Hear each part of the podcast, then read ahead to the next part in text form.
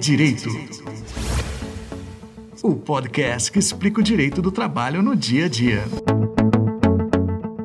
A CLT não estabelece distinção entre trabalho realizado no estabelecimento do empregador ou no domicílio do empregado e a distância, desde que estejam caracterizados os pressupostos de relação de emprego mas o que diz a lei sobre o pagamento do Vale Transporte e do Vale Alimentação quando o empregado passa a realizar o teletrabalho?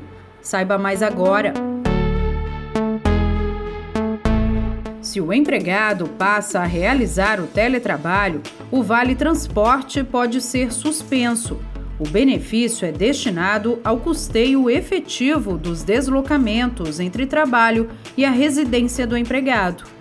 O valor pago antecipadamente pode ser utilizado como crédito futuro, quando os empregados voltarem ao trabalho presencial.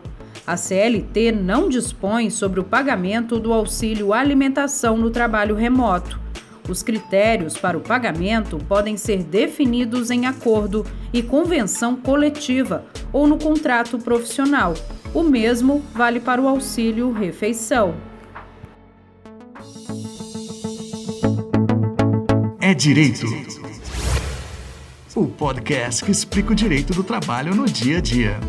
Uma produção da Coordenadoria de Comunicação Social do Tribunal Regional do Trabalho de Mato Grosso.